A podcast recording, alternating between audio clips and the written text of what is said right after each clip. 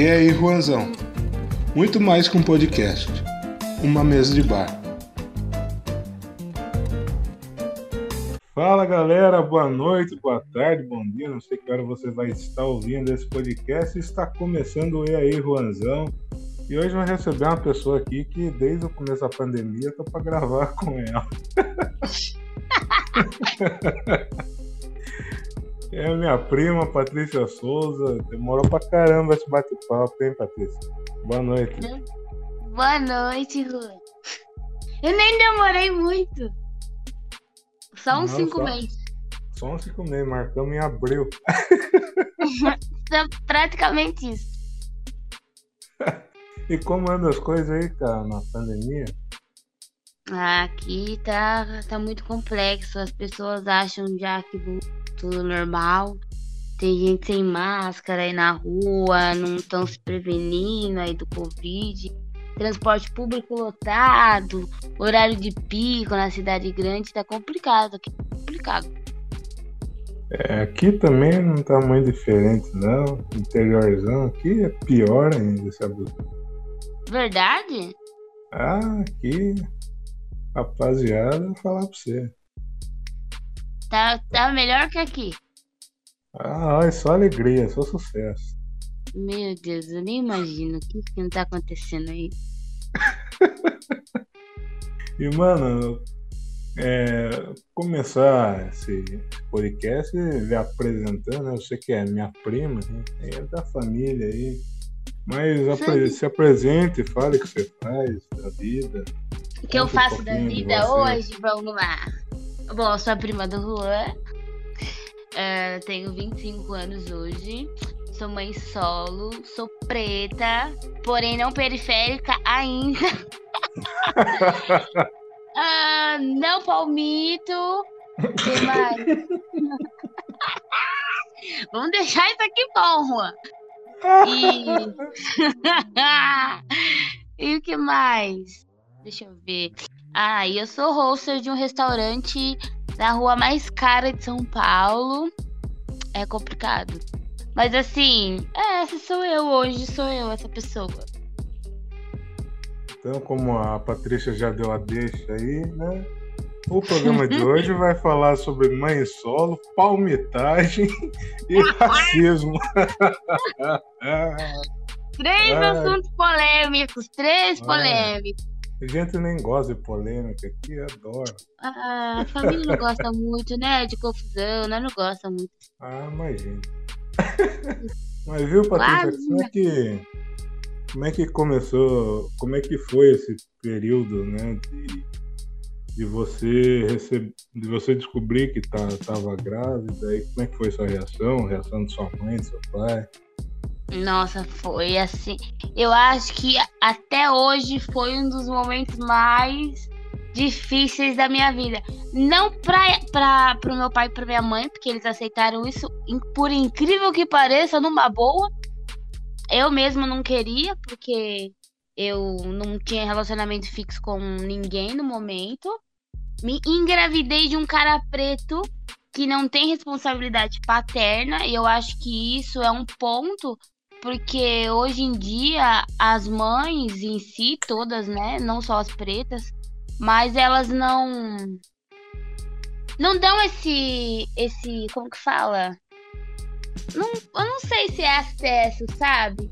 Mas é, algumas não ensinam em si a responsabilidade do homem, porque muitas delas, assim como eu, não têm a presença do homem. E alguns homens, eles criam o, caráter e tal, de vou assumir a responsabilidade, e, outra, e outros fogem, tá ligado? E eu ligado. nessa, e eu nessa, fiquei na parte que não tem o cara responsável. E é muito difícil cobrar isso dele, sabe? Então acabou que pra mim foi mais difícil aceitar minha gravidez por esse fator de eu ter que aceitar logo no começo da minha gestação que eu ia lidar com ela, tipo, sozinha, a criação do meu filho sozinha e não ia ter ninguém pra somar. Então, a única coisa difícil de eu aceitar assim, bem no começo mesmo, foi isso. Porque não- Eu- eu- ainda quando a gente a gente fica, né, grávida, a gente fica, ah, tá na barriga. Depois que sair, né? Saiu, nós resolve. Aí saiu só é ladeira abaixo, fião. É difícil. Como diz um amigo meu, só história triste.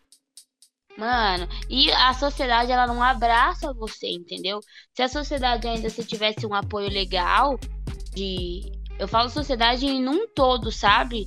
Se ela abordasse de uma forma legal, mas ela não aborda, eu acho que ainda pra gente que já sofre ali o preconceito, já sofre o racismo em si, sem ser mãe, quando a gente torna mãe e ainda torna-se mãe, tipo, solo, a coisa é dez vezes mais difícil. Se você não ter uma rede de apoio, fica muito difícil você lidar, sabe? Com, é com certeza, complicado. mano. E tipo, você. Vamos supor, você vai parar, você falou que o cara não ajudou e tal. É, pra você se manter, né? No caso, você teve a ajuda dos seus pais e tudo mais. Mas pensando na pessoa que não teve essa ajuda, pra se manter com uma criança sozinha, é, deve ser muito embaçado, cara. É muito mais difícil, é muito mais difícil. É... Assim, que nem eu falo, eu, eu tive no começo o apoio da minha mãe com meu pai, sabe? De não não falar para mim tirar, porque aqui ainda no Brasil é uma coisa legal, mas eu acho que tem que ser opcional da mulher. Se ela não tá preparada, se ela não tem uma estrutura, eu não aconselho a ser mãe, sabe? Eu real não aconselho a ser mãe. Porque tem coisas que eu passaria tranquilamente sozinha, mas eu saberia lidar, como digamos, sei lá, esqueci a chave do serviço, uh, perdi meu bilhete único. É coisa pequena, mas se você tá sozinha, você se vira. Tá ligado? Você vai dormir na casa, sei lá, da sua amiga próxima, etc e tal. E quando você tá com a criança, é, é tipo muito pior. Tipo, acarreta uma, uma irresponsabilidade maior ainda. Então é, mano, é muito complicado para quem não tem essa rede de apoio. Eu tive essa rede de apoio, mas a minha mãe com meu pai não me acolheu dentro da casa deles, sabe? É, eu falei que tava grávida e a minha mãe falou: "Você tá grávida, eu vou ajudar você no que eu posso, mas você vai viver sua vida, porque eu tenho a minha vida. Então, tipo, não é justo eu parar a minha para assumir com você uma irresponsabilidade sua, uma falta de cuidado seu. Então, a partir do momento. Eu já morava sozinha antes também, vale ressaltar que eu não morava com a minha mãe, eu já morava sozinha. Mas quando eu fui embora, que eu tive que deixar a minha vida de solteira, de, de correr atrás das coisas que eu queria no momento, para voltar pro interior, para ter meu filho, eu continuei sozinha. Eu não fiquei, tipo, na casa de ninguém, da minha mãe, do meu pai. Eu tinha ajuda dele sim, mas não fiquei na casa deles. Então eu continuei mesmo. É... Como eu posso falar? Continuei sozinha. Sim, Tava sim. grávida, mas continuei sozinha e, e tentava me manter da forma que eu poderia. Da forma que eu consegui me manter.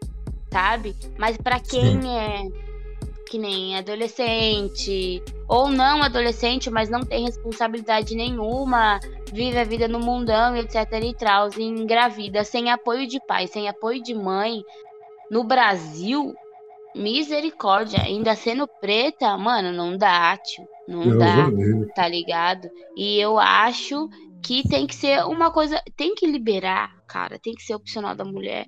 Tem esse negócio de religião e etc e tal, mas eu acho que quando a pessoa não tá preparada, sabe? Que ninguém. Todo mundo vai falar, tipo, o momento X, olha, você vai ser mãe preta e não vai ter o pai da criança, vai ser mãe solo. Nisso tudo já são três fatores para a sociedade, tipo, não querer você no mercado de trabalho ou não querer te dar uma oportunidade de trabalho.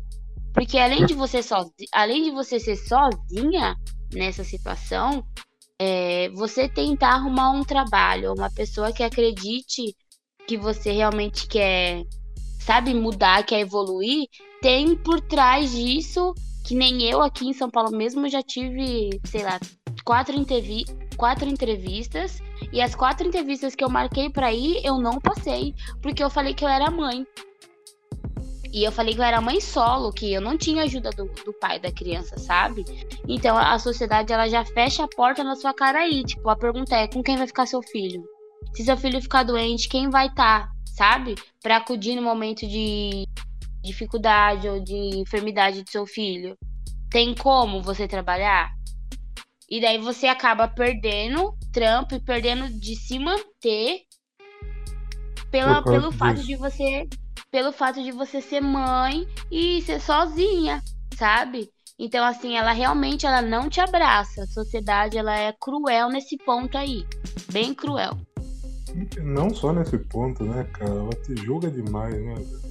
Exato. Te... E se eu falar para você ela que te agora condena por um, um negócio lógico que você fez, mas que que sim, Exato. dá pra ser relevado, cara. E o pior disso é que em vez de ela estender a mão para te ajudar, para tentar você sair dessa situação, eles te apunharam pelas costas é, dá e não te dão oportunidade você, de trabalhar. Você tá entendendo? Mesmo sabendo que você tem uma criança pequena, eles, eles fazem da criança é, um problema e na realidade não é, sabe? É muito difícil. É complicado. Mano, tra... como é que. No... Pode falar, pode falar. eu ia falar que no trabalho que eu tô hoje, eu só consegui estar, tá, e faz um ano que eu tô nesse serviço, porque eu comecei a fazer freelance. Eu meti o louco no gerente, tá ligado? Ele falou pra mim, ah, quer vir fazer uns extra aqui, é 120 o dia, mas era dobrando. Então eu entrava às 11 da manhã e saía às 11 da noite, 11 e meia da noite, e eu não falei para ele que eu tinha filho. A hora que ele veio falar para mim, ó, oh, a gente tá querendo contratar você, a gente gostou do seu trabalho, etc e tal. Eu falei, então, eu tenho uma criança de um ano e pouquinho e não sei o que. Aí ele falou, mas tem com quem você deixar? No dia, na hora, eu não tinha com quem deixar. Você entendeu? Sim. Eu falei, não, tem sim, tem. Se não tem, eu vou arrumar agora. O que é isso? Eu preciso de emprego. Eu já fui em quatro lugares, os quatro lugares, sabe? Tipo, fecharam as portas dele, não. Então, se você tem com quem, eu vou te mandar pro RH e a gente vai te, te registrar. E nesse emprego eu tô, vai fazer um ano já, e é só por esse fato. Que, tipo, eu dei a cara para bater, mas eu não mostrei de cara que eu era mãe, sabe? Sim. É muito. É foda. Eu fiz entrevista também num lugar aqui em São Paulo, muito famoso. Quero deixar bem claro aqui. Pode expor, pode expor. Do povo preto, chamado Happy Burger. Sim. Fiz uma entrevista para trabalhar na Happy Burger. A Happy Burger é uma lanchonete aqui em São Paulo, né? Uma hamburgueria, na real que é do povo preto. Tipo, 99% dos clientes são negros, as pessoas que trabalham dentro do restaurante são negras, e eles realmente abrem a porta para empreender pessoas negras, sabe? Para colocar dentro do mercado de trabalho, dar uma oportunidade legal. É, falam bastante da ancestralidade, da, do. Como que fala? Do, seu, do ritmo musical dos negros, né? é a herança que os negros têm. De representatividade. Exatamente. E eu fui fazer uma entrevista para trabalhar nesse local e tem três fases, né? Primeiro você faz uma redação, por que você quer trabalhar na Happy Burger, é o que vai agregar na sua vida. Depois você desce para trocar um papo, no caso com o gerente e com uma menina de RH. Eles vão fazer, eles fazem mas mesmo tipo as mesmas perguntas, é com quem você vai deixar seu filho, você tem você tem filho, quantos anos ele tem, como que você vai fazer para lidar e o, no caso o chefe na época não sei se é o mesmo, mas era um cara branco. E esse hum. cara branco ele tinha mais pessoas, só tinha negra na real, não tinha uma pessoa. Mas ele era o único branco, eu acho que ele era o chefe de cozinha. E ele veio perguntar para mim, olha, é, com quem você vai deixar seu filho? Eu falei, olha, ele tem uma babá e eu posso contar com ela dependendo do, do horário que eu for sair para trabalhar. Mas é, até a gente fica até mais tarde, de vez em quando, até meia-noite, não sei o quê. Condução para ir embora? Não, tenho condução para ir embora. Aí ele falou, tá, e se seu filho ficar doente, como é que vai fazer? Porque a minha filha, a minha filha, ela não fica com qualquer pessoa. Eu falei, ok, sua filha fica com a pessoa, mas meu filho, ele fica, ele tá acostumado já, né?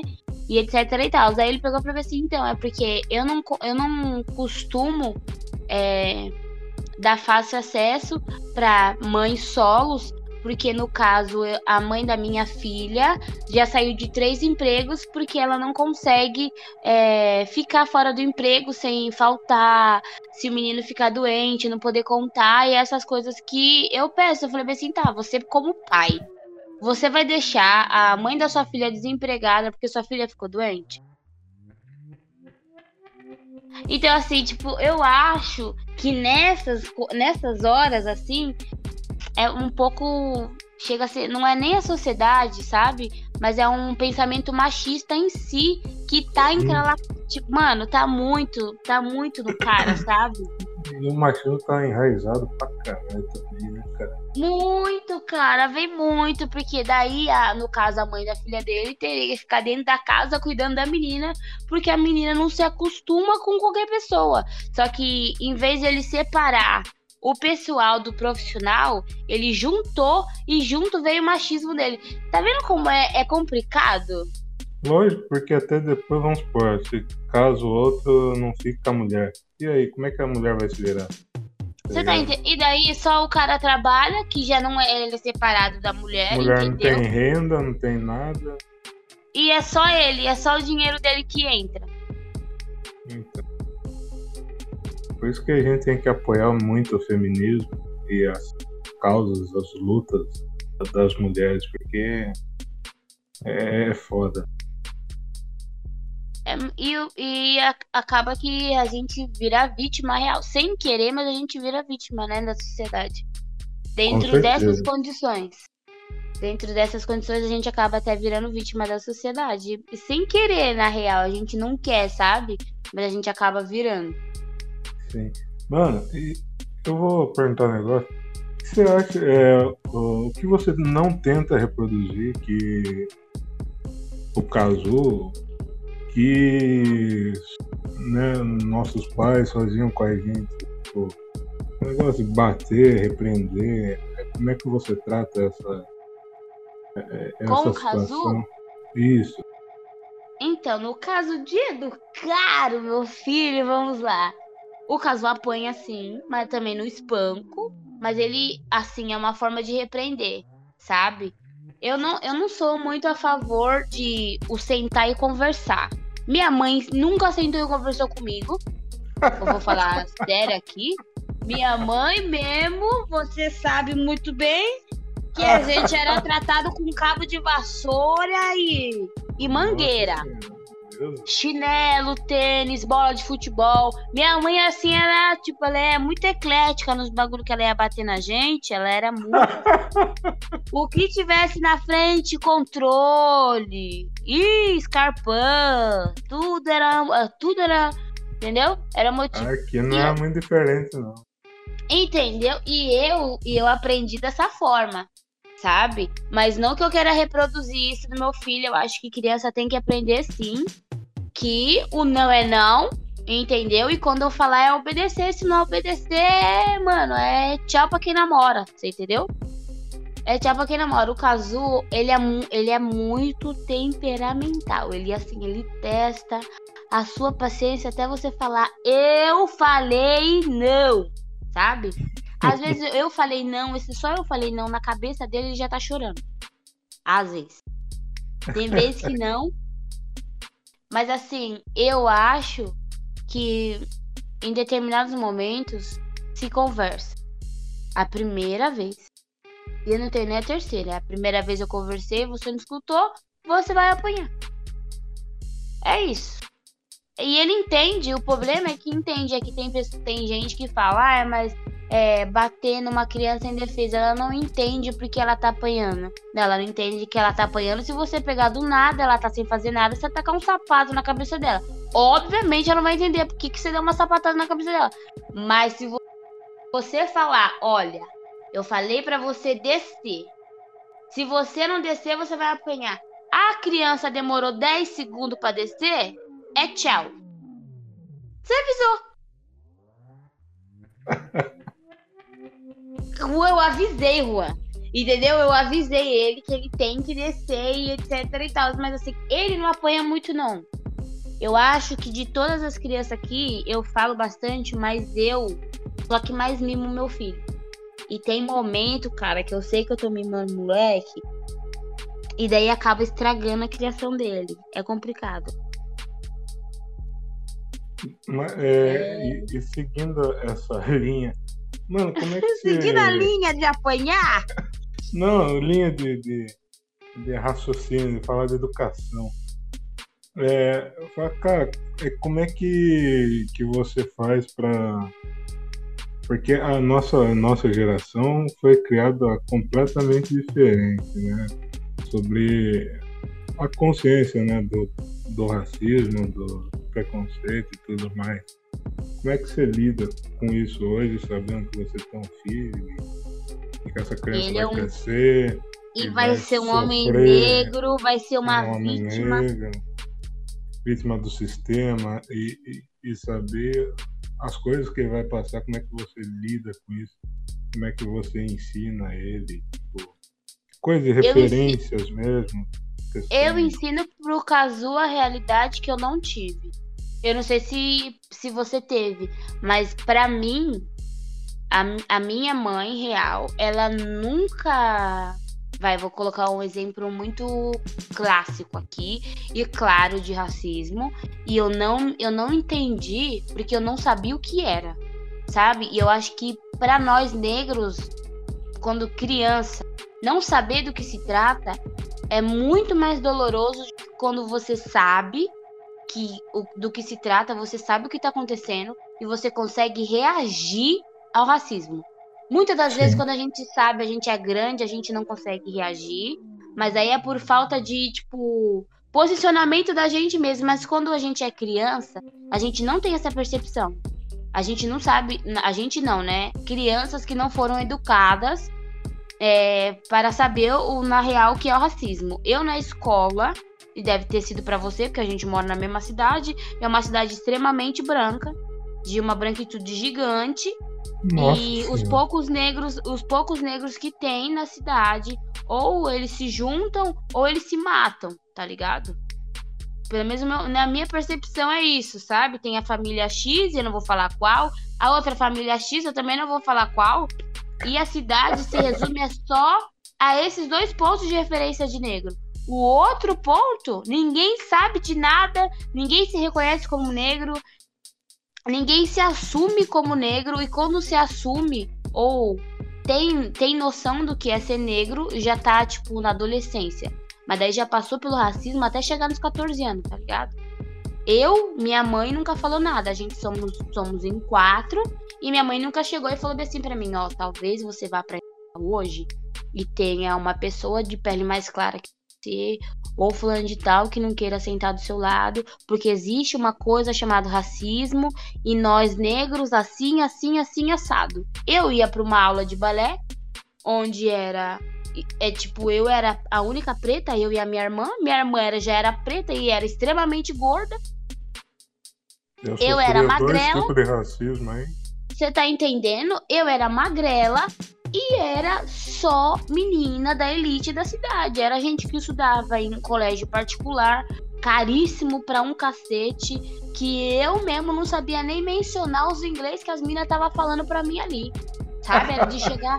Era de chegar com os carros para pegar as crianças e, mano, eu ficava abismada, porque eu nunca tinha visto aquilo. Mas minha primeira aula de balé eu lembro que ainda não, a escola não era grande, né? Era na garagem da professora ainda, que ela estava no começo, mas ela já tinha uma, um dinheiro, porque o marido já era médico, etc e tal.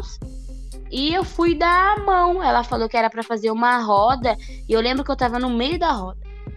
É, e ela falou: ai, vamos dar a mão que a gente vai fazer, não sei o que, e vai sentar.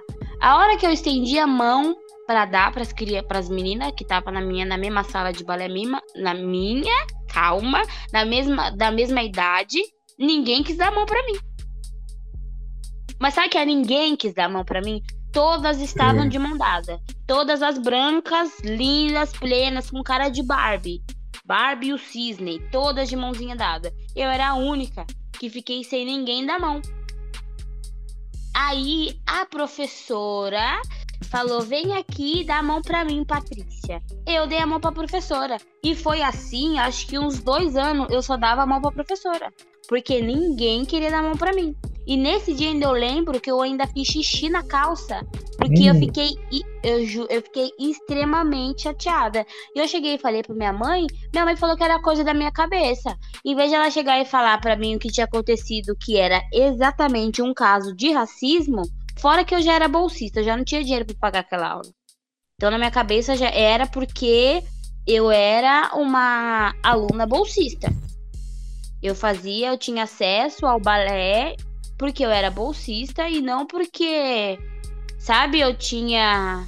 Como que eu vou falar? Eu tinha talento, eu tinha dom, etc e tal. Não, era porque eu era bolsista e as meninas é, pagavam a mensalidade e eu, por ser inferior a elas e não pagar, elas não queriam dar a mão para mim, não queriam brincar comigo. E eu acho que eu hoje não, passa, não passo, eu não passo desde agora, eu não passo isso pro Cazu ele tem, ele vai ter noção do que é, ele vai saber lidar. Eu acho que isso para ele, ele vai ter que, mano, ele vai ter que ser muito sensato, porque não é sempre que pode se bater de frente com gente racista. Não é sempre que você pode gritar, falar. Às vezes a gente tem que ter cautela, tem que ter calma, sabe? Principalmente quando é policial, cara. Policial é complicado. Já pensou? Se menino me responde um PM? Ai, meu Deus. Mas, cara, é, e, e, isso que você falou é muito verdade, porque eu também já passei com algo parecido. E, tipo, é um negócio que eu digo hoje, eu até falo nos podcasts, que é um negócio que eu tomei consciência já depois de velho, muito velho. E eu tava conversando com uma amiga e eu falei, velho, é, você que, é, no caso, ela é branca e palmitona pegou um negro. Aí eu Meu falei pra. Aí eu falei pra ela, falei, cara, você tem dois filhos pretos, né? Então o, o, o negócio é você começar a ensinar desde já, né? Pra que, pra que a criança não, não sofra depois de velha já. Né? Pra daí. É, exatamente. Tiver, tiver com uns 20 anos, aí começa a ler mal com X, os caramba, aí vê um revoltado da vida. Aí, e... meu amigo e aí, e o pior de tudo é que fica como? Como que a, a gente, quando se conhece como negro, a gente quer buscar tudo. A gente quer buscar é. tudo, a gente quer sair caçando, quer saber quem é Tupac, quer saber quem não sei o quê, quem é o mais famoso, quem é o menos famoso, quem deixou história, quem não deixou história. E isso é uma coisa que tem que ser trabalhada desde que quando você é pequeno. Independente se você mora numa cidade interior que gosta de sertanejo, ou se você mora em São Paulo, que é uma uma cidade, tipo, ampla para todos, sabe? É muito. Mano, tem que ser trabalhado. Isso é, é papo de educação. Eu fiquei chocada esses tempos atrás. Eu, eu mesmo não compartilhei porque eu acho um absurdo. É, quando aconteceu o assassinato do, do George lá, dos Estados Unidos, né? Sim. E todo mundo começou a repostar coisas para brancos entenderem como não ser racista. Mas como? Tá, eu fico pensando assim, Juan, na real. Como a pessoa não sabe o que é o racismo? Como eu, porque eu, negro, eu, negra, tenho que ensinar a um branco a não ser racista. Isso não existe. Eita, eu, no tá, meu ponto de tá vista. Chegando, isso... Ele tá chegando no mês aí, né? Do, dos Morgan Freeman aparecer do nada. Então, né? e assim, eu acho realmente que isso não existe, porque todo mundo estudou. E, e se parar para prestar atenção, a, a maioria do, dos brancos estudaram em elite. Mas, e, mas você sabe que aí que tá o problema, cara. Porque eu acho que tanto na escola paga quanto na escola pública ainda piorou mas acho que ambos os ensinos, nenhum fala sobre isso, nenhum trata sobre isso. São raros os professores que, que pegam para citar alguma coisa, tá ligado? Um, é raro, muito raro.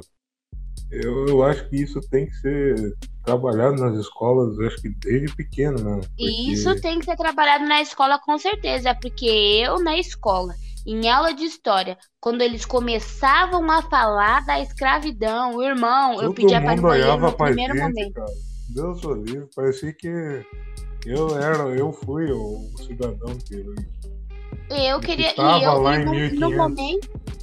E na hora a gente se coloca tanto no lugar, tanto no lugar, que as imagens que eles colocam em livro de história é de uma, de uma criança negra numa sala de aula, em aula de história, ela não querer ir mais para escola. Porque eles não falam, é tipo, olha, é, trouxeram pessoas negras, escravizadas, etc e tal. Não, ainda eles conseguiram inventar que zumbi mesmo negro tinha escravo. Eu, eu, eu não consigo entender. Como é se nós, odia nós odiássemos nós mesmos, nós escravizávamos nós mesmos, nós não, eram tão inocentes como as pessoas falavam, que a gente gostava de ser. Como que eu gostava de ser escravo? Só um minuto. Vocês brancos não tinham a capacidade de, de erguer um país a um fulano de tal viu que a gente, na verdade, não, não no ponto de vista, mas a gente virava escravo, né? Não era nem escravo, era como se fosse um, um CLT da vida. Hum. Trabalhávamos, entendeu? E, e, ganhávamos em troca. Aí um, um do cão branco saiu espalhando que a gente que saía podia pegar a gente, porque a gente tinha é, essa, essa sincronia de trabalhar, que a gente gostava de trabalhar. Mano, tem um. Não sei se você viu o episódio do Porta dos Fundos que fala sobre isso. Os caras chegam na... Os caras chegam na África e falam assim, ô. Oh... Até o Yuri Marçal participa disso. É, ô, vocês querem. É, tá precisando de gente para trabalhar. E o Yuri Marçal fala, porra, vamos, negada, vamos embora, vamos. Ai, trabalha, trabalha aí durante o dia, negócio bom pra caramba, né? Vai aí, Depois vocês vão um lá pra casa de você. Depois vocês vão pra casa de vocês, todos juntos, a gente não vai separar ninguém, hein? Vocês ficam então. tudo junto, acorrentados, felizes, né? ah, cara, a gente ri de nervoso, viu? Porque. É, um, algumas mulheres aí vão ser pa parideira, outro vão usar só pra fazer sexo. Se eu ver que você gosta mesmo, ali. Eu vou colocar você só para fazer isso, hein? Só para fazer isso? Aí José tinha 59 filhos e a Maria não aguentava mais parir. Aí passava para Fernanda. Aí a Fernanda começou a parir os filhos. Meu. E daí é, quem é perdesse é filho véio. primeiro, quem perdesse filho primeiro, ó, eu fiquei sabendo que assim ela dentro tá com problema de amamentação. Acho que o leite dela não tá vindo. Você pode dar mamar para criança? Ah, não. Não, Juan. Não, Juan. Não. Gente, é muito absurdo. E daí hoje ainda insistem em falar isso não acontece mais no país, que a escravidão acabou há não sei quantos anos de... e os pretos hoje são livres. É racista quem, quem. Não, calma aí, não é nem racista quem quer. Hoje em dia não é nem racista quem quer. Eles Caramba. falam eles falam. Era, era difícil você ouvir assim, era casos esporádicos, apesar de, de ter realmente, mas se você ouvir assim direto, que nem hoje, cara, hoje. Hoje tá na moda aí. Você cometer cada dia um racismo diferente que o preto sofre por aí, cara. É muito. E outra, é, o racismo hoje em dia, ele é assim, descarado. Ele é descarado e o pior é que ele consegue ainda ser sutil. Tem uns caras que tem tanta malandragem que eles conseguem ser sutis. Sabe? Porque o racismo ele não tá na pessoa que fala assim, aí, negona, sua preta, macaca. Esses aí já é já é de baixo calão mesmo. Eles são já os que tá gritando, eu sou racista mesmo, foda-se. Agora tem os que falam assim: olha, como que vocês conseguem, sabe? Ficar na sociedade hoje em dia. Como que Porque eu acho muito difícil. Eu, se eu pudesse, eu era negro. Se eu pudesse, eu virava negro. Mas eu acho muito difícil vocês sabem. É uma luta, eu vejo. Por isso que eu gosto de um bando, eu frequento muito esse tipo de lugar, porque assim, a ancestralidade que eu tenho. Aí eu fico assim, irmão, pra quê? Pra quê? Ai, Sabe? E outra, esse dia, eu vou falar o que aconteceu esse dia. Eu tava com a Estela. Gente, eu com a Estela voltando embora. Eu, assim, eu voltei abismada, mas a Estela acho que conseguiu ficar mais abismada que eu. Que é uma cena claríssima, claríssima do que é o racismo hoje. Principalmente naquela rua onde eu trabalho. Tava eu e a Estela voltando, voltando do mercado. Eu fico com ela no mercado e a gente tava voltando do mercado. Parou um cara branco, alto, de olho azul, obviamente, loiríssimo, grande, sabe? Tipo, europeu, com um cara assim de europeu mesmo, não sei o quê. Aí ele começou a, a falar antes de chegar em Minas Estela. Meu Deus, como vocês são lindas!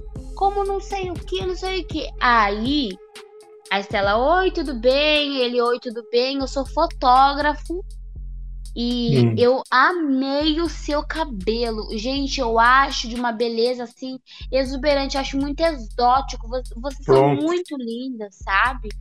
E eu sou fotógrafa, eu queria que vocês me seguissem no Instagram. Aí a Estela, por, por via das contas, falou assim: não, pode colocar na, na, sua rede social, coloca aí no Instagram pra me achar. Porque a Estela não é, uma, não é qualquer pessoa, né? E para ele, tipo, abaixar a bola dele, porque ele veio já gritando do lado da rua, ela queria mostrar a quantidade de seguidor que ela tinha para dar uma balada nele. Aí ele falou que ele tava sem internet, que não tinha como pesquisar e não sei o que, que era pra tirar foto do perfil dele, etc e tal. Só que nesta, ele olhou pra minha cara e falou que ele queria fazer foto. Tipo, ah, eu quero fazer foto, suas fotos, não sei o que, você é muito bonita. Abaixa a máscara para mim ver o seu sorriso.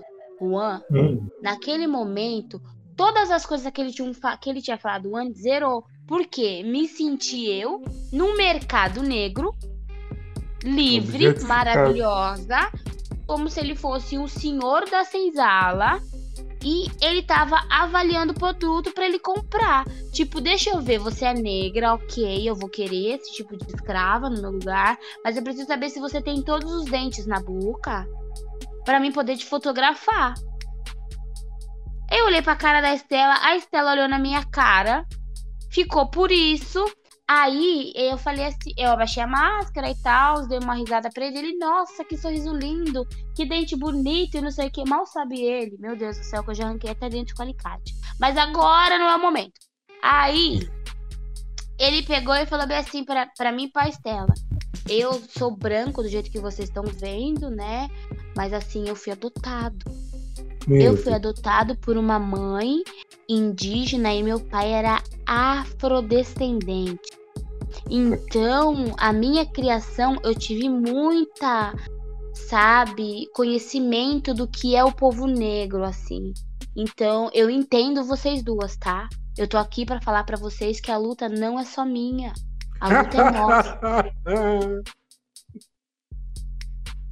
E pode parecer que eu tô me vitimizando porque eu falei que meu pai é afrodescendente, minha mãe é indígena, mas não. Eu quero dizer para vocês mesmo que a luta é da. Eu fiquei assim, eu fiquei assim, eu falei, não. Não. Não, não, não é possível, não. Aí ele pegou e falou tchau, a gente falou tchau, olhei pra cara da Estela. A Estela falou assim, tá vendo? Pra branco hoje em dia, Juan, é para eles acharem que estão no mesmo nível ou no, no, mesmo, no mesmo patamar, o mesmo raciocínio que a gente, eles estão tentando se diminuir, achando que a gente é menor, eles conseguem se diminuir mais para tentar se igualar a gente. E a gente não é menor, a gente não é menos, sabe? A gente é muito. Na realidade, para eles, eles têm que entender que se não fosse nós, eles não teriam nada. E eles não conseguem entender. Eles não conseguem. E o que me assusta é eles não conseguiram entender. Eles não, têm, eles não tiveram a capacidade de plantar café, eles não tiveram a capacidade de montar a casa onde eles moram, de construir as coisas, de amamentar seus filhos, de educarem seus filhos. Foi tudo o povo negro que fez. Os brancos não tem nada, velho. Com certeza. É, Mano, eles não. O pior é eu ver que eles não têm nada e eles não reconhecer isso. Só que, que nem eu falo, é tudo de educação. O cara pode ser o branco mais filho da mãe possível. Ele. Mano, ele deve, tipo, viveu, que nem tem a, a tal da. Como que fala? A Princesa Isabel. A branca que libertou os escravos. Nossa Senhora.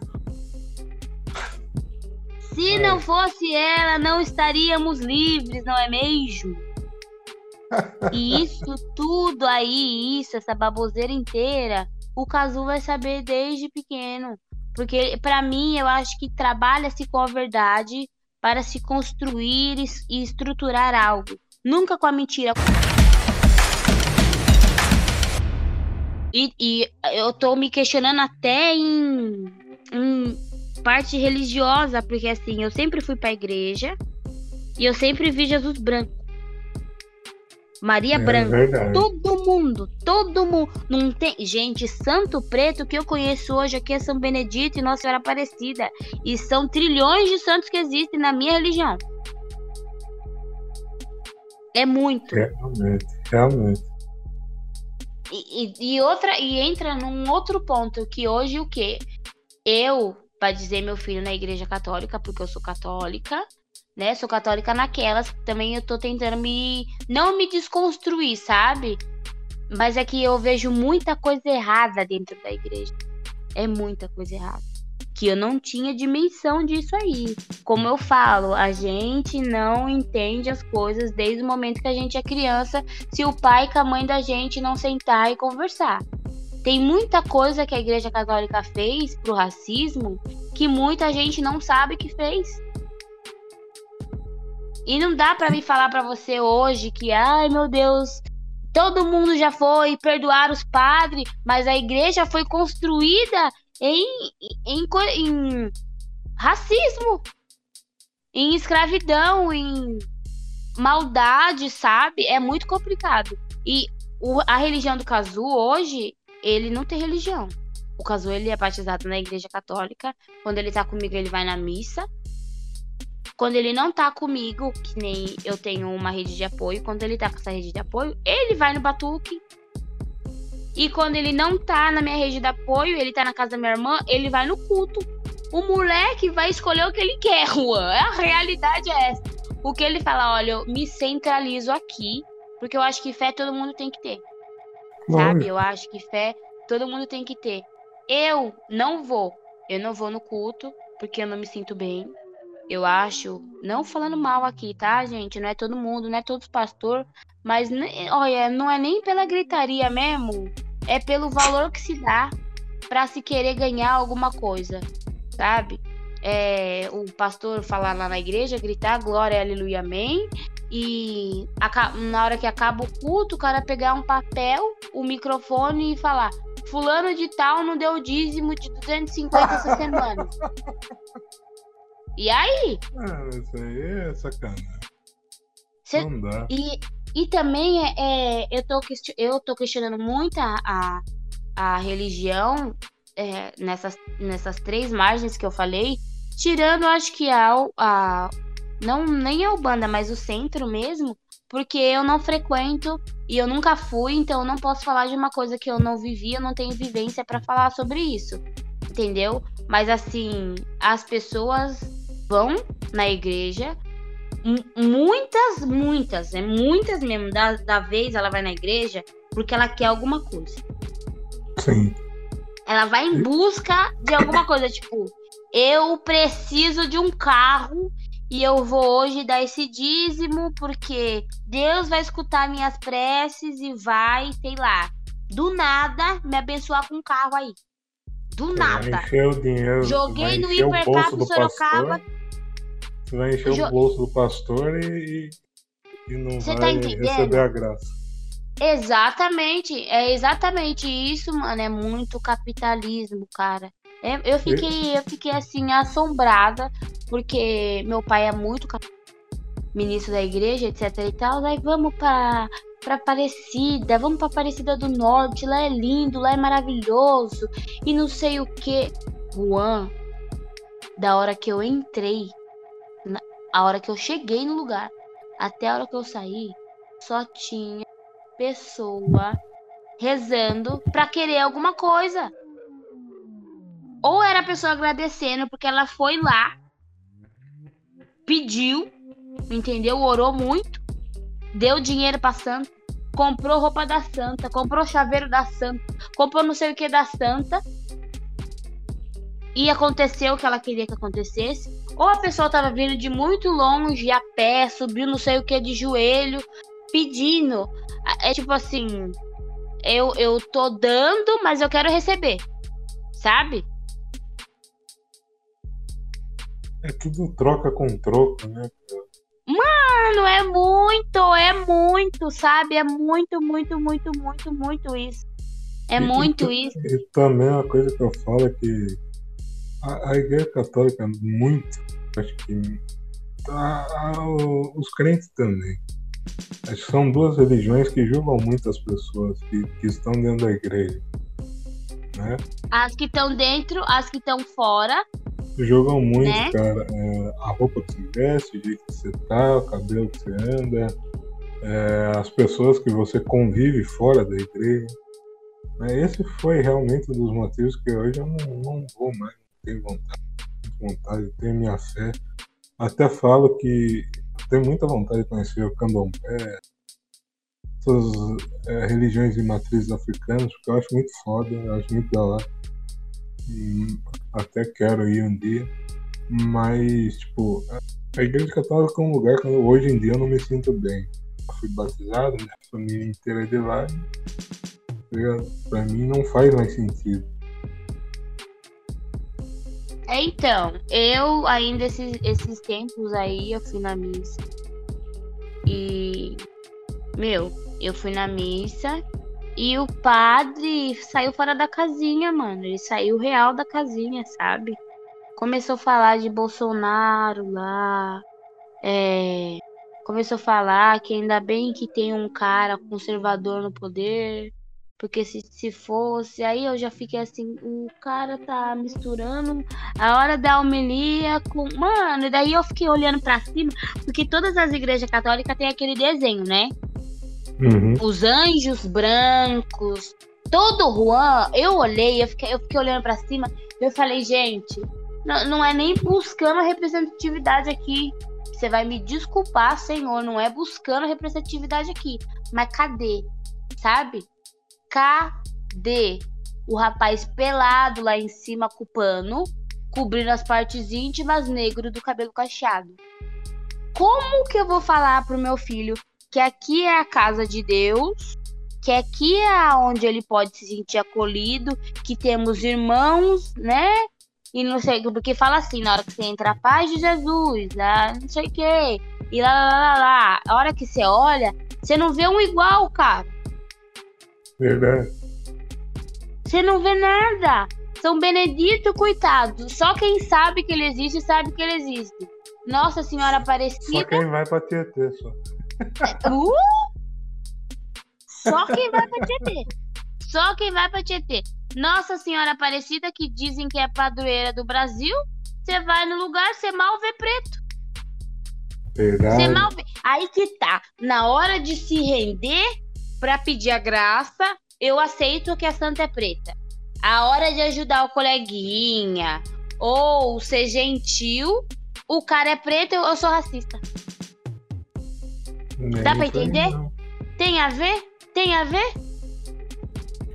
Realmente não. Cara, não dá, não. e, e, você tá passando falando... o caminhão da coleta aqui nesse momento. Dá para escutar o barulho da prensadeira impressionante que chega aqui dentro de casa. Mas aqui não, tá, não dá para ouvir. ah, que bom. Mas é, você tava falando do, do maluco lá, fotógrafo. Cara, como é que, que você, mulher preta, como é que você encara essa objetificação, principalmente por pessoas brancas?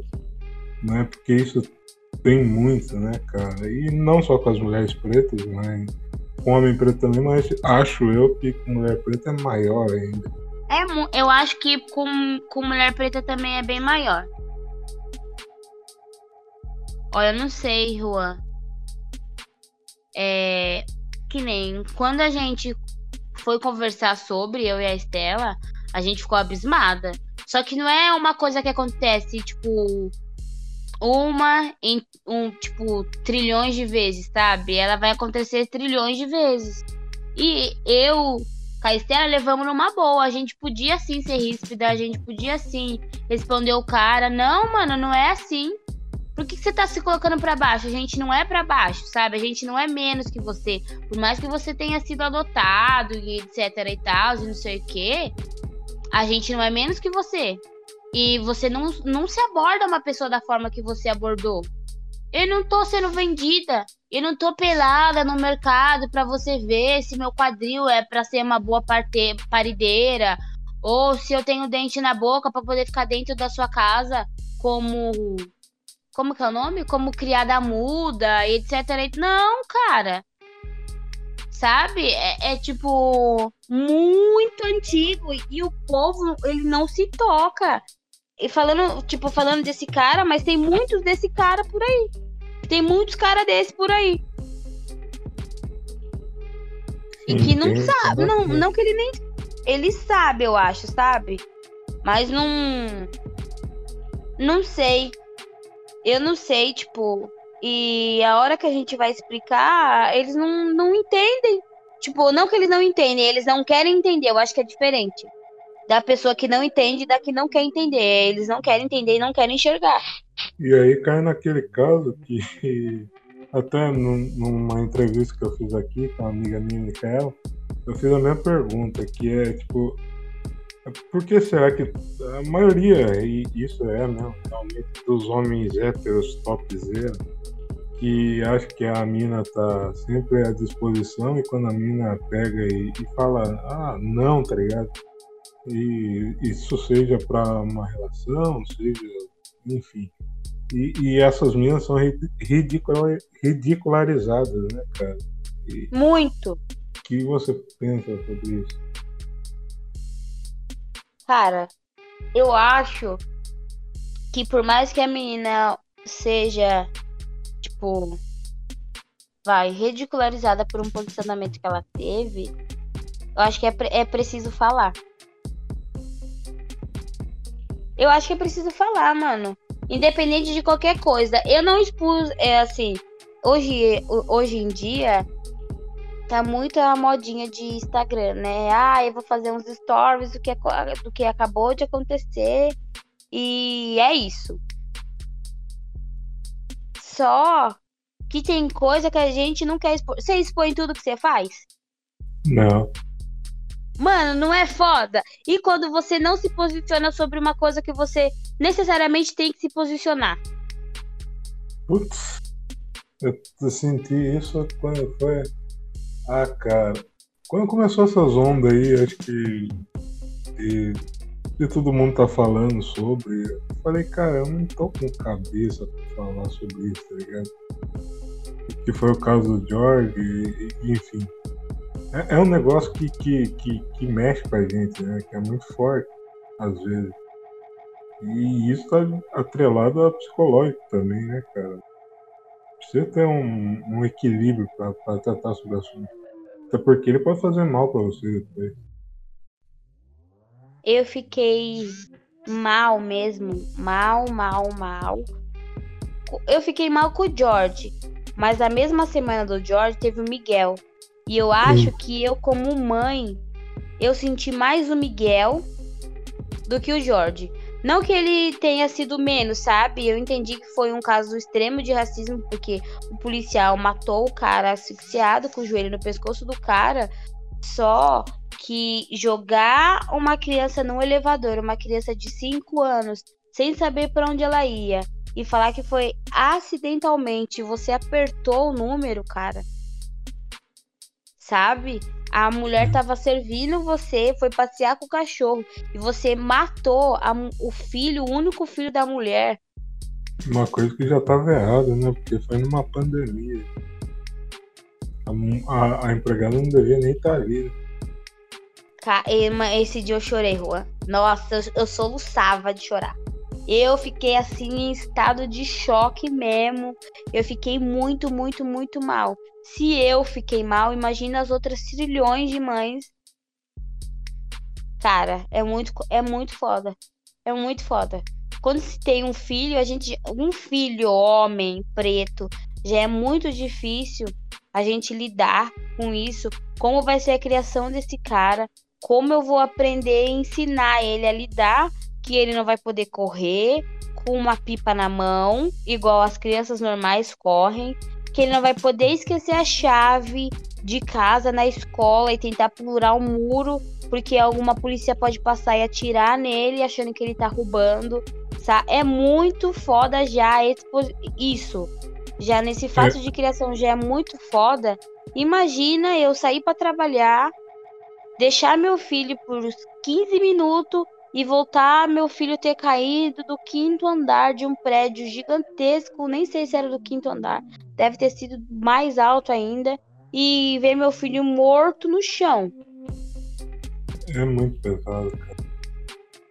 É muito complicado. Meu Mas... Deus do céu, eu nem sei, eu nem sei explicar. Vou falar aqui de um negócio aqui, um pouquinho mais mais alegre. Palmitagem, aquela.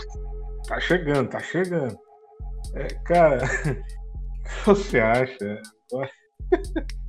especificar aqui um tipo de, de homem que é o homem hétero topzera, diz uma amiga minha. O que você acha desse, desse povo? O quê? Desse povo homem hétero branco topzera. Gente, gente, pra mim, pra mim, assim, ele não existe. Pra mim, ele é um homem branco com privilégio gritante, entendeu? Ai, meu, eu não vou nem xingar, sabe? Porque hoje eu escutei de uma branca no restaurante onde eu trabalho. A menina, eu sou hostess, né? E o cliente entrou. Oh, boa tarde, tudo bem? Tudo, e você? Tô bem, cara. Ah, vou medir sua temperatura, tal. Ah, deu 34. Eu vou deixar você entrar, porque eu tô vendo que você tá vivo. Fiz uma brincadeirinha ali com ele, etc e tal. Eu sei que é por causa do frio que deu 34, só pode e vou levar você para sentar. São quantas pessoas? Ah, são duas, ok. Levei o cara para sentar. O cara sentou. A menina veio atrás de mim, a que trabalha comigo, e falou assim: Menina do céu, você viu esse homem? Que homem lindo. Que não sei o que. Eu falei assim: Ah, então, né? Branco, né? Não, não gosto. Daí ela, ela olhou pra minha cara e falou assim: mulher, como que você não gosta? Olha aquele homem, olha aquele braço. Meu Deus do céu, eu, se ele falar que quer, eu já sento agora do lado dele. Que eu falei, isso, não. Eu falei assim, eu, eu olhei pra cara dela e falei assim, olha aí, ó, você viu a cor do meu filho? Ela falou assim, ai, o que que tem? Você é muito racista. Sabia que isso é racismo? Ah, eu, falei assim, eu falei, eu falei, só um Rosana, por gentileza aqui, um minuto, viu, irmã? Por que que é racismo? Ela, não, porque você tá sendo racista. Porque você tá sendo racista com o rapaz. Eu falei assim, por que que eu tô sendo racista? Ah, porque você não quer ficar com branco, não existe isso. Eu fico com branco, com amarelo, com preto. Eu falei assim, nossa, mas aí é uma opinião, sabe? É uma escolha sua de você aceitar todo tipo de coloração. Eu gosto de homem negro e me relaciono com homem negro. Ele, ele sendo um irresponsável, infeliz ou não, sendo honesto, de caráter, etc e tal, eu só tenho atração física por homem negro. Dela, isso é racista. Falei, meu Deus. Olha aí a sociedade. Nossa, olha dela que racismo reverso, né? Mas daí vai falar para um branco que não existe. Tem uma no meu trabalho, a Aline, ela falou, eu acho que a mãe dela é negra, se eu não me engano, é a mãe ou é o pai, eu acho que a mãe dela é negra e o pai é branco. É, tiveram um relacionamento, né? Aí teve o quê? Ali a miscigenaçãozinha, coisa boba. Três filhos. Dois homens e uma menina. Ela veio branca, do cabelo crespo. Que é geralmente o que acontece. Normalmente acontece isso mesmo com quem palmita. Vou falar claro. Com quem palmita real acontece isso. A criança é bem clara. Tá? Vocês que estão querendo palmitar aí, vai falar: ah, eu vou casar com ele, mas eu quero um filho negro. Jamais acontecerá. Jamais. Você, isso aí. Você ouvinte aí, tá? A não ser que você vá lá na África, busque a raiz, mas mesmo a raiz pode dar erro e pode vir clara, assim, jamais será. Jamais.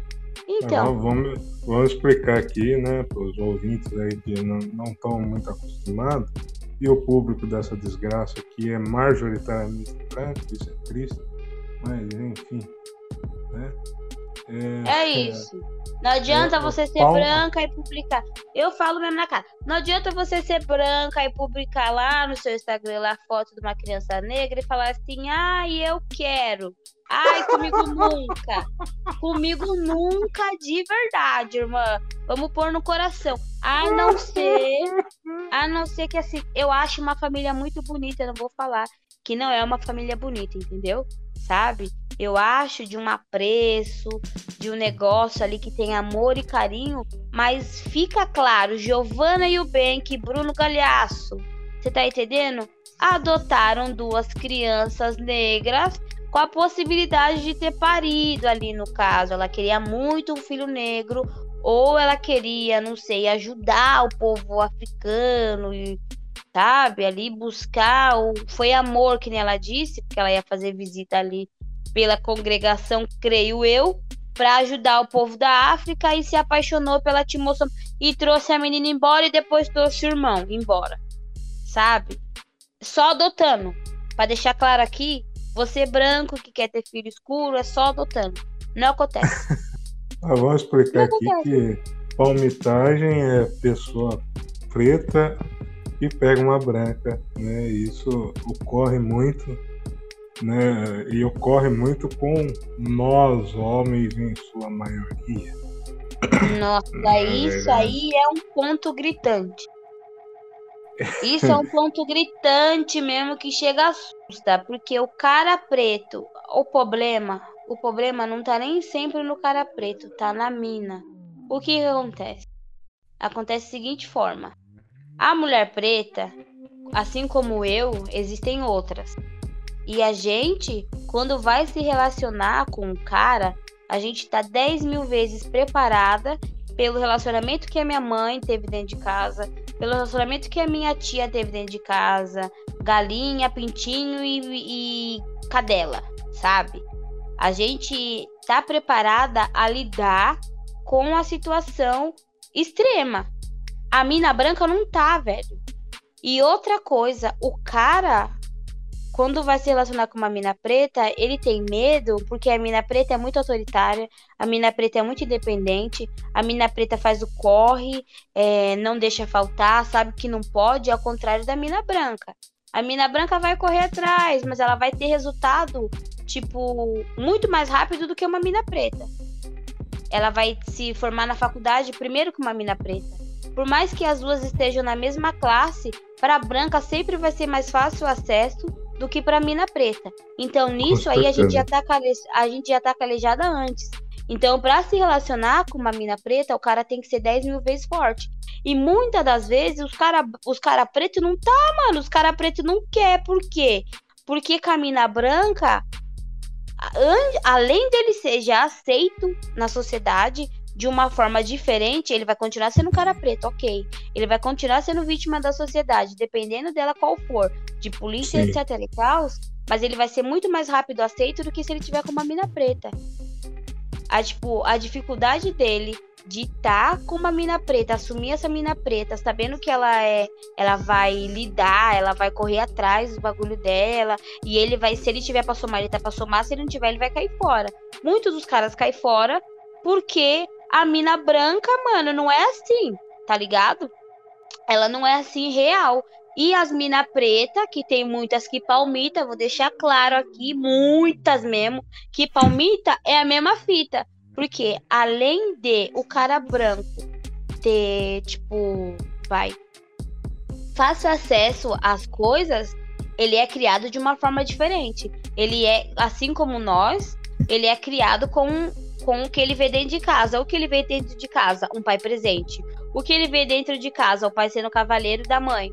O que ele vê dentro de casa? Não só tipo, a mãe, mas o pai trabalhando e conquistando as coisas junto e pagando o estudo dele junto e não sei o quê. Então, na cabeça do cara branco, o mínimo que o cara branco vai fazer é chamar você para jantar e ele pagar a conta e não vai nem querer que você divida. Ele vai pagar a conta dele sozinho. Tipo, deu 200 e lá vai bordoada, ele sabe que ele tem que ele tem sifão. E nisso, as mina preta faz o quê? Não nem é se aproveitar, tá ligado? Que eu acho que no meu ponto de vista não é se aproveitar, se aproveitar, mas é que isso o cara negro não oferece. Muitas das vezes ele não oferece isso, porque ele não sabe lidar com a situação. Ele não sabe ser cavaleiro, porque que nem o meu filho não tem um cara dentro de casa. Então o que ele vê, ele vê uma mãe correndo atrás das coisas para dar o que ele precisa, que seja fralda, que seja lazer, que seja leite, que seja viagem, etc e tal. Ele vê só uma mulher correndo atrás das coisas. E o cara branco, que tem a família estruturada, e a mina branca, que tem a família estruturada, vai ter o complexo de família 100% bonito, encaixado dentro da casa. Aí que começa já a distorção do que é palmitagem. No meu ponto de vista, é inaceitável. No meu ponto de vista, eu, Patrícia, eu não consigo me relacionar com um cara branco, não por ele ser branco. Não, é por ele ser branco, mas, tipo, porque eu não tenho, real, eu não tenho mesmo nada, zero vontade, zero apreço por, é, tipo, cara branco. Eu não me sinto atraída, eu não, eu não, não sinto que eu vá Sim.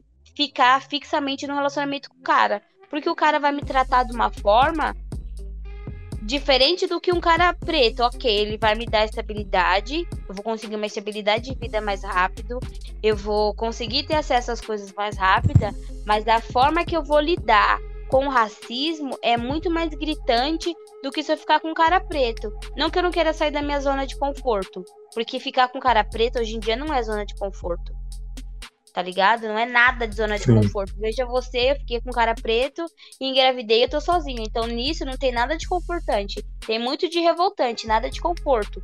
Mas com certeza.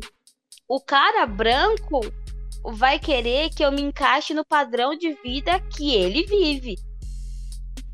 E é, não é um cara branco, são todos os cara brancos. E além, tipo, dele querer que eu me encaixe no bagulho que ele vive, ele saber lidar com a dificuldade que é uma mulher é, alcançar as coisas dela. Sendo preta é muito é muito mais difícil do que para ele ele não vai segurar o reggae. Ele não vai segurar o reggae. Ele não vai segurar o, o refrão tá ligado? Ele ou ele vai correr mesmo ou ele vai ter que deixar os bagulho dele pra pra tipo ficar com a mina tem mina que se propõe a isso. Tem mina real que se propõe a isso. Eu não sou esse tipo de pessoa. Eu não sou esse tipo de pessoa. Aí vem a família. O cara branco sempre tem a família. A família dele é a massa. A massa da família branca. Vai ter comentário. Vai ter racismo. Você não vai poder se posicionar. E se se posicionar, você vai sempre levar o problema pro cara no relacionamento. E vai ter um momento que esse cara branco vai falar que é coisa da sua cabeça. Você já parou para pensar? Eu num relacionamento com um cara branco hoje, o um cara bem sucedido, praticamente. Eu acho que no, hoje não precisa nem ser bem sucedido, sabe? Só é... ser branco. Só ser branco, pode ser classe média mesmo. Você chega para jantar na casa da sogra. Eu sou mãe, eu já tenho um filho, meu filho é preto, e tô me relacionando com o seu filho que é branco hoje o, o que essa mulher pensa? Quais são, fora toda essa margem aí de racismo, de bloqueio da sociedade, qual é a forma que essa pessoa vai me acolher dentro da casa dela com que eu não me sinta é, inferior a eles? Co como eu, que, tipo, como ela vai fazer para não, para eu não, como que fala? Eu, eu me sentir indiferente naquela mesa de jantar. Sim. É muito foda. Porque, tipo, eu coloco o cabelo. O cabelo que eu tenho é colocado. O primeiro comentário de uma pessoa branca é: Meu Deus do céu, quanto cabelo! o que você faz? Como que lava esse cabelo? Nossa, deve demorar deve demorar umas três horas, mas vai, mãe. Aí a irmã do rapaz, mãe, mas vai o pote inteiro de creme no cabelo dessa menina. Olha quanto cabelo tem na cabeça dela. Na cabeça deles é uma forma de descontrair, entender o ambiente, conversar. Mas não, é. mas não é, isso é um racismo, porque eu não chego num lugar de branco e pergunto pra menina do cabelo liso como ela lava o cabelo dela. Se ela gasta ou não gasta um, pote inteiro de creme ou um pote inteiro de shampoo no cabelo dela. Sim. Isso, vou... e, isso é surreal. Isso é surreal. Esse dia eu tava no, meu, no restaurante onde eu trabalho e tava sem garçom e eu fui atender uma mesa. O cara tava sozinho. Ele tinha bebido acho que dois coquetéis lá. E eu fui tirar o copo da mesa dele e perguntar para ele se ele queria mais alguma coisa. Aí ele falou que queria fazer um comentário. Eu falei, tá, pode falar, mas eu achei que era um comentário sobre o drink que ele tinha tomado, né? Que ele queria outra coisa e tal. Ele falou que ele, o comentário que ele fez, na real, foi que eu era muito parecida com a babá dele. Pronto. Mas a babá dele, além de ser negra, ela só usava trança. Porque quando ele era criança, a mãe dele tinha medo dele pegar piolho. Então, é. essa babá, que morou na casa dele por sete anos, ele disse, só vivia com o cabelo de trança porque a mãe dele não deixava ele, ela soltar o cabelo. Aí ele fez um comentário para mim, achando que ele tava confortável. Ele tava, ah, vou falar pra uma pessoa que é igual ela, obviamente ela vai entender. Mas na real, como? Aí se eu, Patrícia, me relacionando com um cara desse, me chego na casa do rapaz com um filho, a mãe do cara, a primeira coisa que fala, Rua, é, é filho, você tá, você tá certo da cabeça? é isso mesmo que você quer? A Filomena foi embora de casa há 14 anos e você traz outra Filomena para dentro de casa? Sabe? Eu vou, vou tentar me explicar aqui o outro ponto de vista que eu acho, e até concordo com a Patrícia que não tem explicação, mas vamos lá. Né? Até porque isso tem na nossa família. então vamos tentar ah, contar outro lado. Cara, você acha que, que isso eu vejo que isso é muito porque a gente cresceu e acho que boa parte dos homens né, criados nos anos 90 cresceu com, com essa sem ter essa representatividade de várias mulheres pretas, de, de ver gente preta na TV, ver casal preto. Ah, mas aí alguém vai falar, ah, mas você teve pai e mãe. Mas às, vezes você, tipo, você não, não, não tinha convivência. Tipo eu, por exemplo, eu não tinha amigos pretos muito assim. Quer dizer, quase não tinha. Eu fui ter quando eu comecei a fazer o projeto lá. Então, tipo, isso foi anos depois. Então, então não tive muita essa convivência. E isso causa, é um dos indícios de você começar a palmitar. Você não concorda? É, porque assim como eu e você crescemos numa sociedade branca. E a sociedade branca, eu não, eu não tive um amorzinho branco na escola, vai. Uh, mas tem muitos negros que tentam se encaixar no... Eu já tive meu momento branco. Eu já tive meu momento que eu quis ser branco. Eu já tive o momento de querer alisar o cabelo, de querer me, me enquadrar na sociedade aí, de tatu e tal. Porque eu via que todo mundo tinha cabelo liso. O fato de você jogar o cabelo atrás da orelha rua com o dedinho levantado, meu Deus, nada, nada explica isso. Quando você é criança, isso nada explica isso. Só que só que, tipo, voltando ao negócio de família, é muito antigo, porque na nossa família é um desastre, né? Se a gente parar para prestar, se a gente parar para prestar atenção mesmo e já tipo, começa errado. No bagulho de palmitagem, começa errado, porque a avó é, ela sofreu muito por gente negra quando era criança.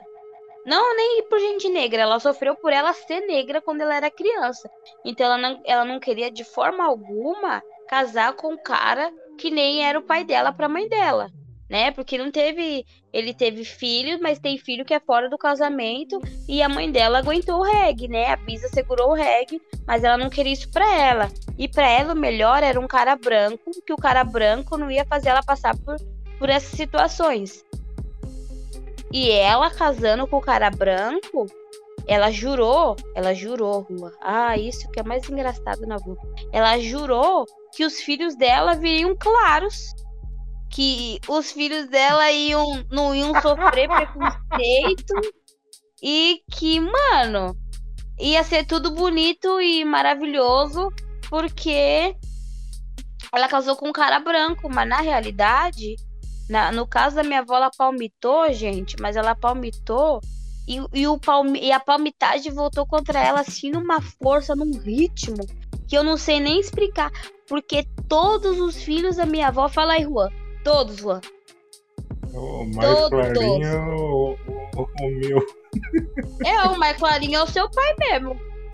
E nem é tão claro assim. Porque então. de longe dá pra ver que é uma pessoa negra. então, assim, o sangue da minha avó real, meu, sobressaiu super em todos os filhos que ela teve. Só que eu acho que ela, ela não quis nem colocar, tipo, ela não quis nem colocar isso aí, porque para mim ela sempre falava, do jeito de brincar dela, mas ela sempre falava, é, como que fala? Não vem querer escurecer a família, não. Pode clarear, porque de escura já basta nós e não sei o quê. E eu, e eu sempre fiquei com isso na cabeça. Quando eu levei meu primeiro namorado pra avó, a avó ficou louca porque o cara era preto e ela falou que preto não presta. Mas isso é uma coisa dela, porque ela sofreu antes. E se você parar para prestar atenção, a única família boa para avó é a família que tem branca. É, então. É a família que tem gente branca. Então é uma coisa que veio da, da criação dela. Volta no negócio que você falou. A gente foi criado com pessoas brancas, tá? Na escola, né? Onde você estudou, onde eu estudei, a maioria era branca. A gente foi ter noção do que era gente preta quando a gente foi pro lado ruim. Que na verdade não era o lado ruim, era o lado das pessoas menos acessíveis. E é onde tinha mais gente preta. Mas era muito mais fácil de se conectar com tudo que a gente não sabia o que era. Com certeza. Na verdade, o projeto não foi uma escola para mim. Eu vou ser bem clara aqui, deixar muito claro, mãe, você acabou comigo, mas assim, não foi uma escola para mim, sabe? Mas era onde eu tinha maior quantidade de pessoas negras, porque todas elas moravam na periferia, na verdade, né? Na época era uma periferia, hoje é um bairro onde até minha mãe mora. Então, assim, era onde o povo que tinha menos acesso às coisas morava. E era onde tinha mais gente negra na cidade, né? Porque ainda chegaram tudo depois, não veio todo mundo na cidade, né? A cidade foi crescendo e a turma que não aguentava mais a cidade grande, no caso São Paulo, foi se enfiando pro interior e lá eles, sei lá, criaram as raízes deles lá.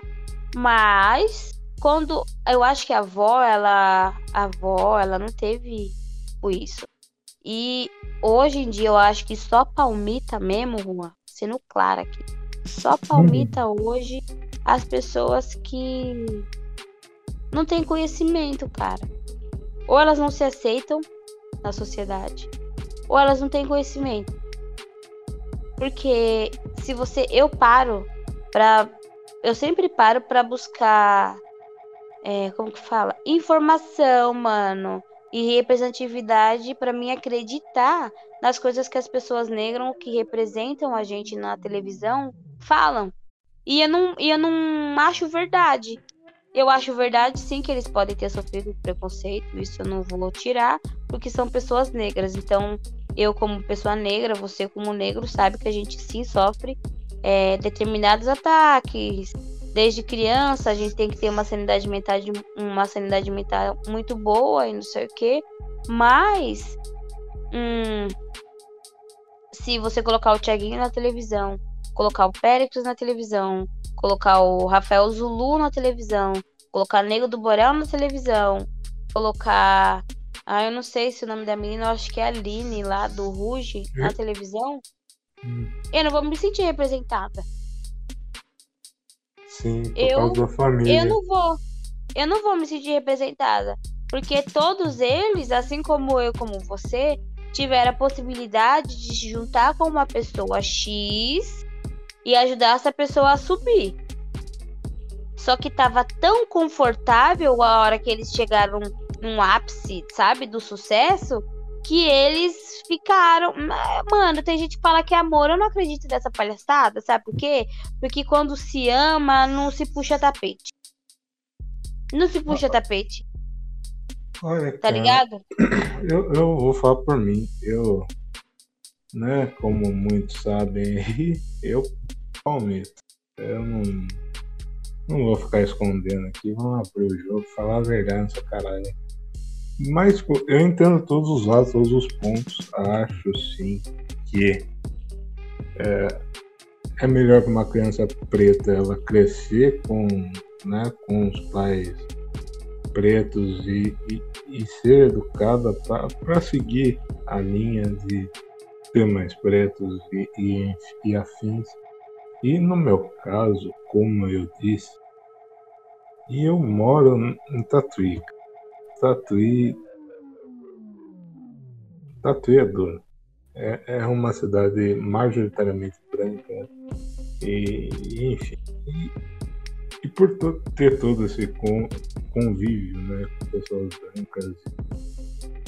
E lógico, já peguei preta já, nunca tive um relacionamento com pretas e, e até hoje eu não sei explicar o porquê.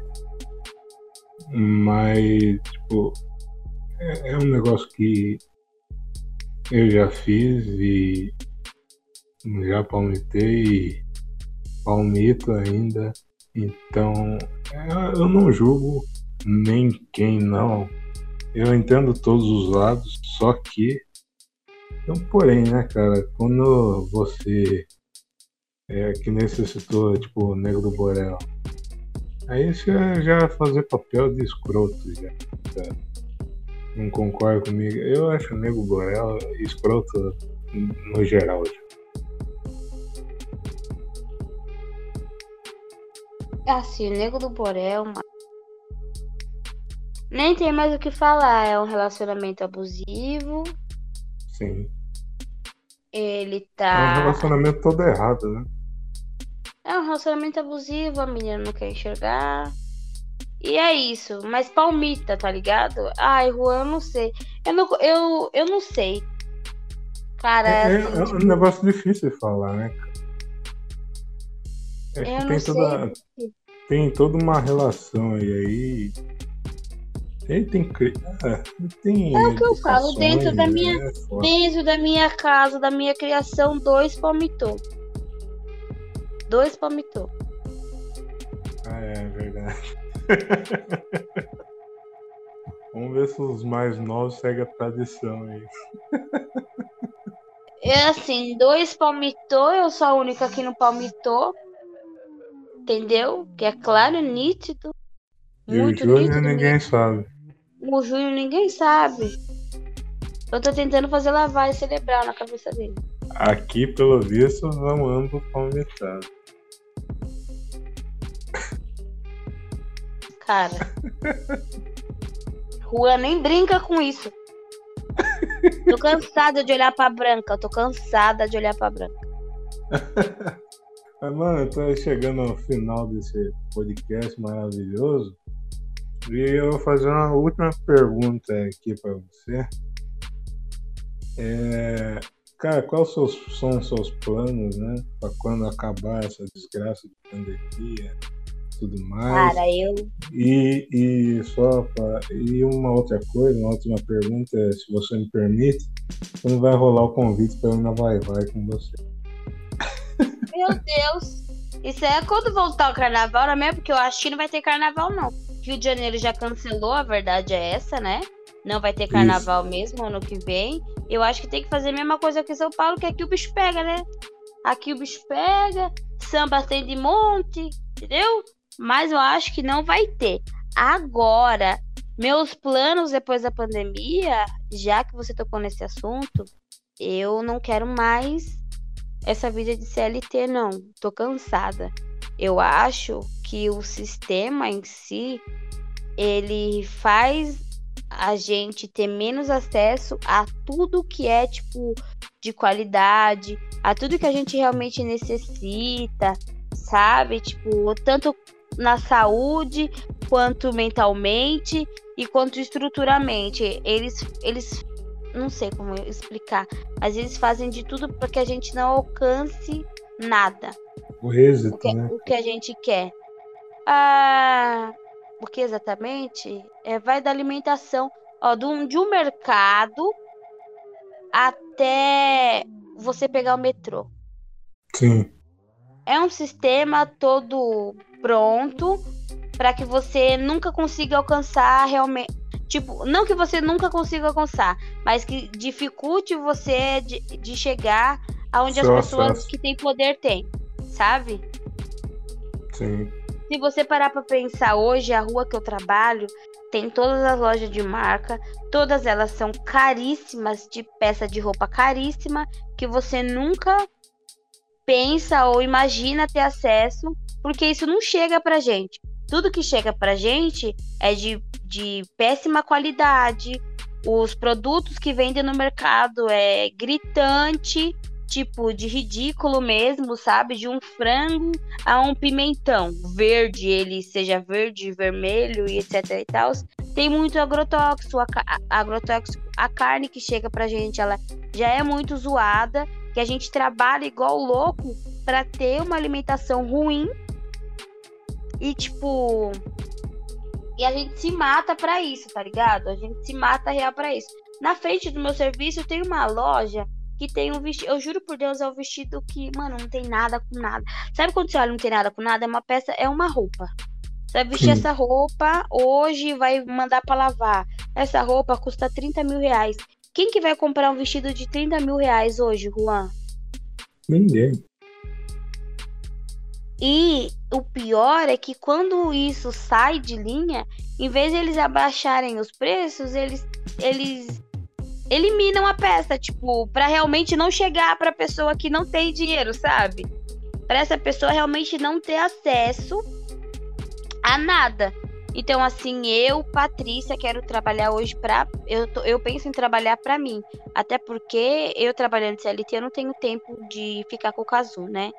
Como eu falo, uhum. eu tenho que dobrar três vezes na semana e essas três obras eu saí às 11 da manhã e voltar às 11 da noite, sair às 11 da noite, pego o menino meia-noite e de manhã eu entrego ele às 9 horas da manhã. Então eu acabo ficando três dias reais sem ver o Kazu, sabe? E eu Sim. hoje, meus planos são, eu estou pensando em abrir uma coisa para mim. Só que até isso acontecer, esse sonho se concretizar, a minha empresa abrir, etc e tal, eu vou precisar do CLT para me ter uma estabilidade só para mim conseguir manter meu aluguel, conseguir manter minha compra do mês e as coisas que o caso precisa. Sim. Acho que é só tipo isso. Hoje eu tô buscando abrir meu, minha própria empresa, minha, minha própria minha própria tipo meu próprio negócio para conseguir me estabilizar real, que estabilizado eu já sou na realidade, mas tipo financeiramente, sabe? E, mano, ser uma preta empreendedora que faz o corre e o trampo e conseguir criar meu moleque. É isso. É isso aí, eu acho super foda, mano. Eu tô, tendo, tô prestes a começar um negócio aí. E, e cara, é, é, é, realizador ver a gente ver um preto vencendo, a gente vencer. É um negócio que a gente nunca imaginou né? Exatamente. Mas pela nossa criação, por ter pouca grana, enfim. E, e chegar ao êxito é muito foda. E quanto mais preto estiver vencendo, melhor vai ser. Até porque a gente tem que tomar o lugar nosso que foi tirado, como diria John. E, e, e para finalizar, queria, já que estamos encerrando esse podcast maravilhoso aqui, queria que você né, indicasse o que você está ouvindo, seja podcasts ou não, é, séries, se estiver vendo alguma série interessante que queira indicar aos nossos ouvintes, aí ou um livro também. Vamos lá, eu acho que bom mesmo para assistir hoje uma série que ensina muito, muito, muito, é espetacular sobre tudo que eu falei hoje aqui, um pouco pelo menos, é Raio Negro. Eu acho Puta que assim, é uma caralho. série. Meu, eu acho que é uma série que se encaixa exatamente em todos as. Tudo, tudo, tudo, tudo, tudo que vocês, sei lá, que vocês estudam, ou se vocês não estudam, pelo menos assistam. Raio Negro é sensacional. Ele aborda racismo, aborda feminismo, aborda. É, como que fala? Eu esqueci. Preconceito entre de gays e, e afins, entendeu? Sobre a sociedade. E, e mano. É uma representatividade também, né? Muito forte, né? Que é um super-herói preto também. Exatamente, exatamente, exatamente. É, agora, a música que eu escuto, eu gosto de samba, assim como o Juan, tá? Mas acho eu, meu gosto musical é mais pra soul. Então eu escuto muito Nina Simone, eu escuto muito Aretha Frank, como eu já disse. Escuto, vamos lá, o que mais? James Brown. Escuto muito Marvin Gaye. Rei hey Charles, escuto bastante. Jackson 5, adoro muito. Meu Deus do céu, eu acho que eu sou mais do soul hoje do que do samba. Sim. E outra é. coisa, se vocês tiverem Netflix, assistam o documentário da Nina Simone. É espetacular. É muito bom. Eu, eu, vou, eu vou deixar aqui é, duas indicações muito boas para você que é mãe solo, para você que é mulher e preta. Ouça o podcast é, é, Siriricas, as meninas daí de São Paulo sim. que, que, sim, que trocam uma sim, ideia da hora sim. pra caralho, cara. Sim, a turma da Ana Beatriz lá e tal, é isso mesmo. E, um, e uma série muito boa que é Blackish. É, descobri esses dias que a menina do trampo falou. E, mano, que, que bagulho foda, cara. Que, que série da hora. Tem todas essas paradas também que tem o Raio Negro, né? E, e também ela aborda também um assunto comunitário, né? Porque a, a mãe da família ela é, ela é mista, né? Ela veio de um, de um relacionamento que a mãe era preta e o pai era branco. A mãe então rola também. Rola esses debates também. E, Cara, e gente é branca muito... também é legal, né? Cara, gente branca é outra série muito boa também. Eu acho que é ainda mais forte ainda nessa questão. Sim, eu acho que Cara, fica... gente branca é muito mais forte. E fica aí para você ouvinte a, a ouvir assistir também, que são coisas muito boas e que agregam no seu conhecimento. E, e para não ficar falando besteira no dia da consciência negra. Pelo amor de Deus, né? Vamos estudar? Inclusive tem lá um documentário da Netflix, né? Sobre as guerras do Brasil, alguma coisa desse tipo, que tem uns cara que fala isso, que zumbi escravizava negros e etc e tal. Eu vou achar o, o nome e depois eu mando pro Rua, pro Rua divulgar, porque é absurdo. É absurdo. E é isso aí, rapaziada. obrigado, Patrícia, pela presença. Que isso, né? Juan? Enfim, saiu. Até que depois de cinco meses. cinco meses. Cinco meses. Se despeça aí, Juan. Gente, muito obrigada. Obrigada, Juan, tá? Por essa oportunidade de falar aqui, tá? No podcast. E é isso, gente. Me sigam lá. Acompanhem eu e o Cazuzinho. Primo, único primo preto do Juan. Aquela. e é isso. Valeu, Juan. Imagina, obrigado, eu que agradeço. E apareça sempre, aparece mais vezes. Não, pode deixar. Eu vou tomar café aí Natal, eu tô chegando. Opa! Daí eu vou. Sem palmitar no Natal. Ah, tranquilo. Sem palmitar. Não, palmitar no Natal é sacanagem. Pelo amor de Deus. Ainda bem que nós temos um primo que palmita, mas nunca leva namorada na hora que é a reunião de família, né? Que ele sabe que eu vou pesar. Nossa, velho. Agora que eu tô pensando. Uhum. Não tem um primo seu que não palmita, cara. Gustavo e o Rafa. Não tem, cara. Isso que eu tô falando. Ah, Vocês é. é uma geração perdida. É lamentável. Não criaram Não direito. É... é triste. É triste. Mas é isso aí, galera. Muito obrigado, Patrícia, pela presença. E Imagina. ficamos por aqui. Até a próxima terça, se Deus quiser. Tchau. Tchau. Valeu, minha jovem. Muito obrigado. Ah, vai.